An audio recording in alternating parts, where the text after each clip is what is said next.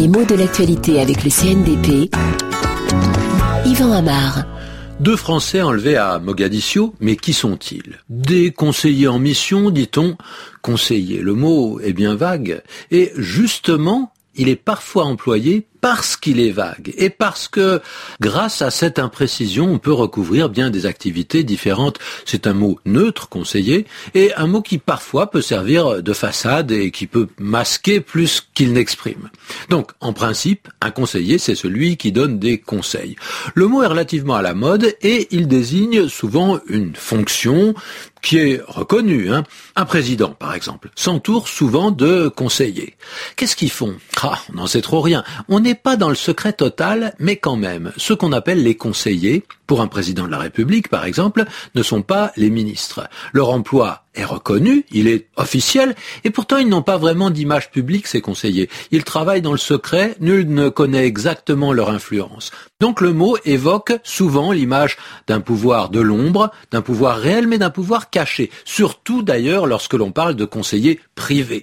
Alors, quels conseils donne-t-il? On ne le sait pas, probablement un petit peu plus que de simples avis ponctuels. Alors, on parle de conseiller, on parle même de conseil un petit peu dans le même sens. Par exemple, on parle d'ingénieur conseil. C'est un ingénieur conseiller d'une certaine façon. Et dans le jargon des affaires, on parle aussi de plus en plus des sociétés de conseil, c'est-à-dire des sociétés qui étudient une situation, qui élabore une stratégie euh, qui paraît efficace et qui peut donc travailler pour d'autres sociétés et suggérer euh, des politiques, des actions en matière de publicité, en matière d'image publique, en matière euh, d'informatique.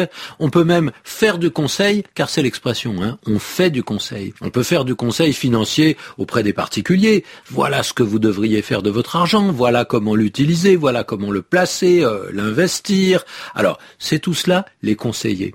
Et parfois les conseils. En ancien français, ce mot de conseil était à peu près l'équivalent de conseiller.